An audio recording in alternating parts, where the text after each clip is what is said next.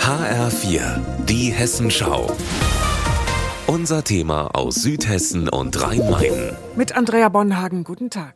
In Wiesbaden gibt es Streit um einen Schulcaterer. Es geht also um Kinder und Essen, ein sensibles Thema.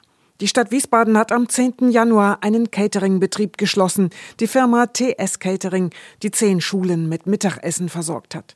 Die Stadt schreibt, wie bereits im Internet veröffentlicht, bestanden in den Betrieben wiederholt erhebliche Hygienemängel, die durch Produktuntersuchungen und Abklatschproben verifiziert wurden.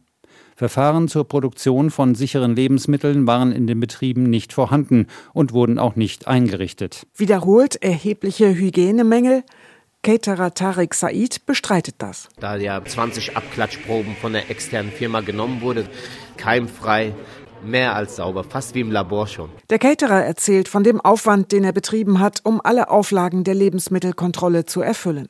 Er hatte bis zum 10. Januar zwei Küchen in Schulgebäuden. Seit neun Jahren betreibt er das Catering. Nach und nach kamen mehr Schulen dazu.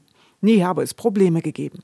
Er zeigt Fotos. Das Essen sieht darauf jedenfalls lecker und frisch aus. Von September bis Dezember gab es bei ihm zwölf Kontrollen. Ausgerechnet vor einer Kontrolle am 13. Dezember sei ein Kühlschrank ausgefallen. Die Anzeige habe 30 Grad gezeigt. Die Kontrolle kam vor Arbeitsbeginn. Die Mitarbeitenden hätten keine Chance gehabt, die Gerichte, Bandnudeln und Reis aus dem Kühlschrank zu entfernen.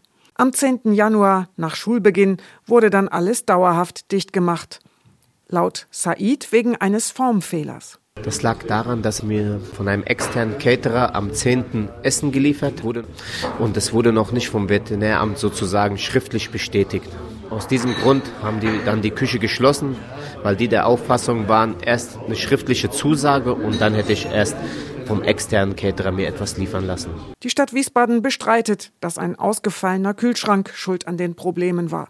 Außerdem unterstellt sie Said, er habe für den 10. Januar gar keine externen Unternehmen beschäftigt.